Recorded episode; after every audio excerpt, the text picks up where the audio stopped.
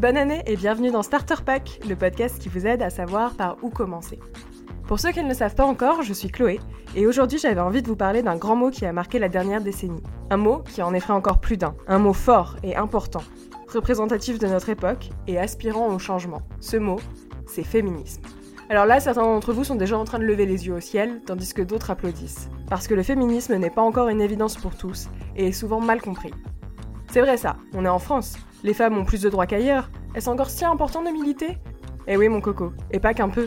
MeToo, balance ton port, affaire DSK, Weinstein, Polanski, Ruggia, féminicide, harcèlement, droit à l'avortement, contraception, sorcière, collage, inégalité salariale, on n'a vraiment pas fini de lutter. Mais avant d'aller plus loin, mettons-nous d'accord sur la définition de féminisme. Par féminisme, j'entends une volonté d'égalité entre hommes et femmes, qu'il s'agisse de sexe ou de genre. Quand on parle de féminisme au pluriel, c'est pour définir les variétés d'actions pour parvenir à cette égalité. Alors stop au mythe de la broyeuse de couilles. Ici, on parle, encore une fois, d'égalité je vais vous donner quelques recommandations pour creuser vous-même le sujet et vous faire votre propre idée du féminisme. L'idée, ça n'est pas de vous recommander euh, des incontournables et des grands classiques tels que Simone de Beauvoir, parce que je ne pense pas que ce soit le meilleur moyen de s'intéresser au féminisme quand on n'est pas tellement sensible à cette cause. J'ai quand même sorti de ma bibliothèque un incontournable, une BD, un essai contemporain et quelques recos podcasts.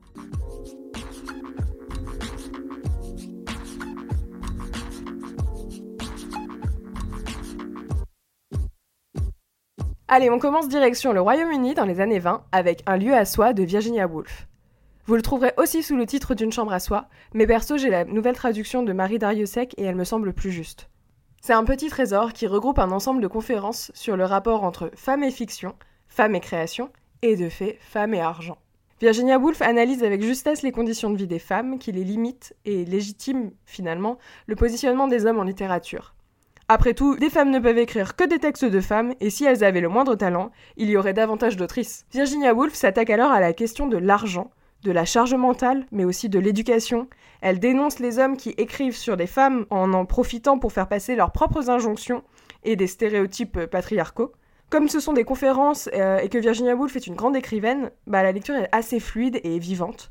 Et c'est comme si on l'entendait nous parler. En tout cas, moi, c'est la sensation que j'ai eue. C'est l'un des premiers ouvrages féministes que j'ai lus, et il m'a fait du bien, en plus de me faire réfléchir. Ce qu'elle écrit est encore malheureusement terriblement intemporel, mais une évolution positive et remarquable sous d'autres points. Ça m'a ramené aux commentaires euh, sur la littérature euh, écrite par les femmes, que Jane Austen glisse dans ses romans un siècle auparavant.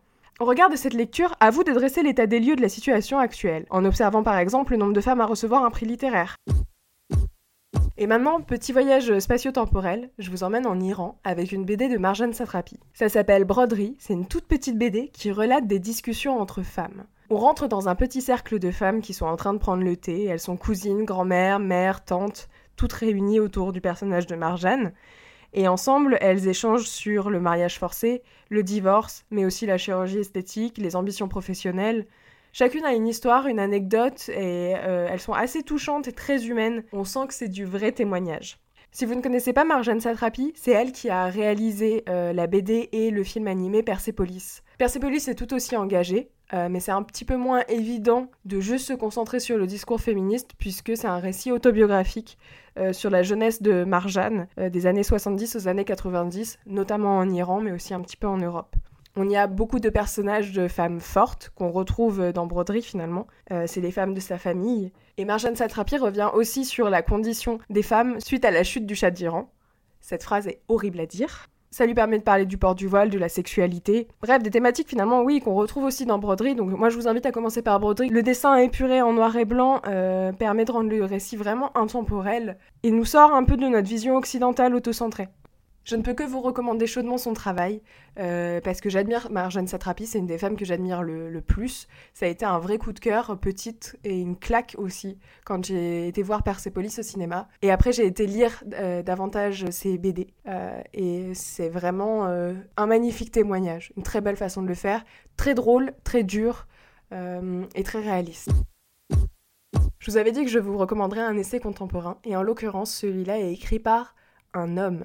Oui, les hommes aussi peuvent s'intéresser au féminisme et prendre part à cette lutte pour l'égalité. Là, en l'occurrence, je vais vous parler de Raphaël Liogier, euh, qui est sociologue et qui a rédigé euh, un essai qui s'appelle Descente au cœur du mal, mais pas le mal genre ça fait mal, le mal M-A-L-E, Parce que pour comprendre le féminisme, il faut comprendre que ça implique les deux sexes et que des deux côtés, il y a des injonctions absolument pourries euh, dont on est tous victimes. Descente au cœur du mal, j'en ai entendu parler en 2018 à la radio. Et euh, ça m'a tout de suite attiré, donc je l'ai acheté, je l'ai lu. Et quel soulagement de lire ça en fait. Quel soulagement de lire une aussi bonne analyse de notre époque, mais plus largement, une aussi bonne analyse du patriarcat et de ses origines. Raphaël Liogier part de l'actualité. Euh, à ce moment-là, c'était l'actualité de MeToo. Et il revient, il remonte le fil à travers, euh, à travers ce hashtag. Il déconstruit déjà avec brio tous les détournements qu'il y a pu avoir autour de ce, de ce mouvement MeToo. Euh, puis il aborde la question de la culture du viol, de l'objectification des femmes et enfin de la virilité. Il dépeint une virilité toxique omniprésente qui justifie euh, malheureusement en fait euh, ces déséquilibres entre hommes et femmes et ce besoin de domination et de propriété. Par exemple, pourquoi n'autorise-t-on pas les affrontements mixtes au sport? Pourquoi un homme doit avoir absolument un nombre important de conquêtes? Et pourquoi on appelle ça conquête? Pourquoi un homme sait mieux ce que veut une femme qu'elle-même quand elle lui dit non? Toutes ces questions-là, Raphaël Lioger les aborde, les déconstruit, il explique tout le schéma qu'il y a derrière et il fait prendre conscience que euh, le féminisme est une lutte pour euh, cette égalité entre hommes et femmes, puisque les hommes eux-mêmes pâtissent de ce système, de, ce, de cette virilité toxique dont on parle de plus en plus souvent. Je pense notamment au format vidéo de Benjamin Never euh, qui s'appelle Entre mecs, ou encore à des podcasts comme Les couilles sur la table. Cet essai s'appuie sur l'ensemble de notre culture, Raphaël Liogier prenant pour exemple aussi bien des textes de philosophes que des contes populaires. C'est un ouvrage bienveillant et je pense qu'il fera écho chez beaucoup d'hommes euh, qui subissent en fait euh, cette virilité toxique et qui ont peur du mot féminisme parce qu'il y a femme dedans et qu'ils se sentent pas euh, concernés du coup alors qu'en en fait ils ont tout intérêt à se revendiquer féministes et à en parler aussi avec leurs amis pour les sensibiliser au sujet. Et enfin, pour finir, parce que vous êtes quand même sur un podcast, j'avais envie de vous recommander de manière globale d'écouter des podcasts. Les podcasts, c'est vraiment génial pour avoir plein de points de vue différents.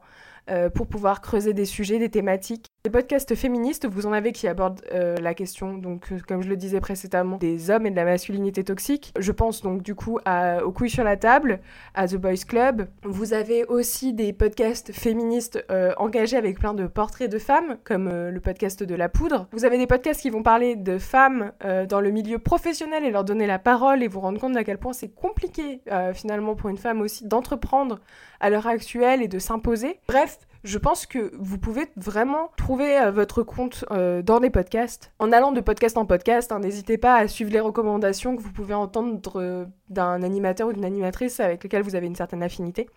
Moi, c'est comme ça que j'en ai écouté quand même pas mal sur plein de sujets très différents et que ça m'a donné envie en fait de créer Bon Sang, qui est une émission que j'aimerais davantage alimenter et qui questionne la féminité, en fait la vision de la féminité qu'on peut avoir aujourd'hui, qui vient apporter des témoignages variés. L'objectif, ce sera d'avoir des, témoignages d'hommes et de femmes sur le sujet, pour, pour sensibiliser, pour déconstruire aussi les idées reçues, et pour montrer qu'il n'y a pas qu'une seule façon de faire et il n'y a pas qu'une seule vision, que bah, tout est multiple, mais qu'en fait, dans cette multiplicité, on arrive quand même à faire entendre une seule et même grande voix qui va vers cette euh, notion d'égalité. Euh, je pense que c'est vraiment ce qu'il faut retenir euh, aussi si vous voulez vous intéresser au sujet. J'ai vraiment insisté dessus tout au long de ce podcast, mais c'est cette notion d'égalité. Voilà, c'est fini pour cet épisode de Starter Pack. il est un petit peu plus long que d'habitude, je pense. mais moi, c'est un sujet qui me passionne et en vrai, j'aurais mes 1000 recommandations à vous donner euh, j'ai essayé d'être synthétique et de choisir euh, ce qui pouvait être accessible par le plus grand nombre. Mais euh, n'hésitez pas à me contacter si vous avez envie d'avoir d'autres recos ou de discuter de tous ces sujets-là. Ce sera avec grand plaisir et peut-être que je ferai un épisode 2 sur le même sujet. Vous pouvez me laisser des étoiles, des cœurs, ce que vous voulez sur la plateforme d'écoute que vous utilisez. Et surtout, partagez l'épisode s'il vous a plu avec vos proches, parce que pour moi, c'est le meilleur moyen de faire connaître le podcast. Je vous souhaite une bonne année 2020 une fois encore, et je vous dis à bientôt pour un prochain épisode.